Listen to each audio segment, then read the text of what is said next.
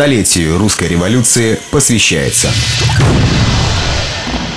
Революция Псков.док. Первые революционные новости Пскова. Здравствуйте, граждане свободного Пскова. С вами первое революционное известие Псковской губернии. Мы рассказываем обо всем, чем запомнится 1917 год псковичам. У микрофона гражданин Гусев и гражданка Витковская. 4 ноября. Несмотря на последние события, в Псковской губернии продолжается подготовка к выборам в учредительное собрание. Напомним, новое правительство, Совет народных комиссаров, подтвердил, что выборы пройдут, как и планировалось ранее, 12 ноября. При этом Совнарком принял декрет, согласно которому учредительное собрание откроется только если на нем будет присутствовать не менее половины депутатов. Избрать туда планируется 800 человек. Свои кандидатские списки на выборы в учредительное собрание в нашей губернии представили 9 политических объединений.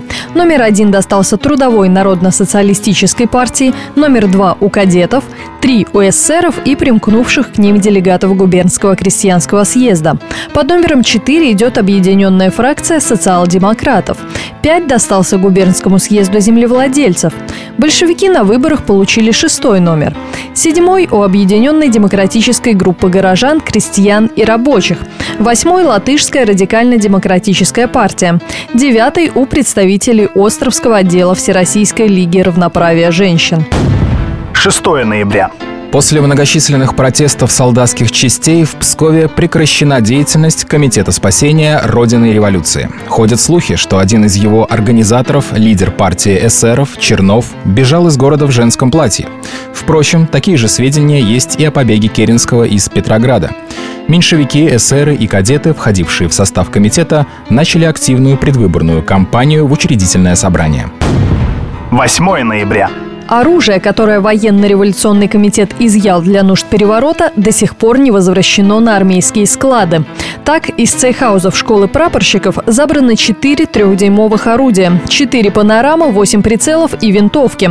Кроме того, Псковский ревком по-прежнему препятствует налаживанию железнодорожного сообщения со столицей.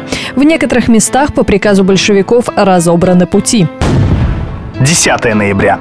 Для проведения выборов в учредительное собрание в губернии откроется 630 участков. Впрочем, судя по нашим данным, некоторые помещения вряд ли будут готовы. В Пскове их шесть. Голосовать жителям губернского центра можно будет в здании городской думы, коммерческом училище на Петропавловской улице, в Министерской и Земской школах, Александровском городском училище и в Земской школе на Ильинской площади. Всего в списках избирателей 854 тысячи человек.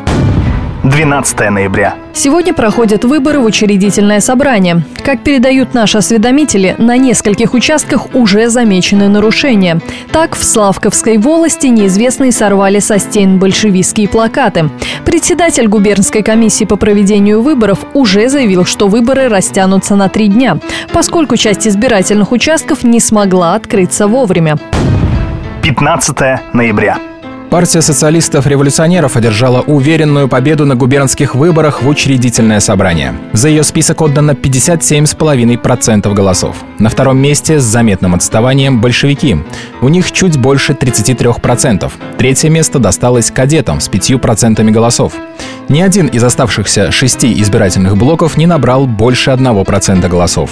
Занятно посмотреть, как эти результаты примут большевики революционного комитета. Ведь второе место – звонкая пощечина нынешнему Ревкому. Вы слушали первые революционные известия Псковской губернии. Мы расскажем о том, что было сто лет назад, ровно через неделю. Проект выходит при информационной поддержке Псковской областной универсальной научной библиотеки и Государственного архива Псковской области.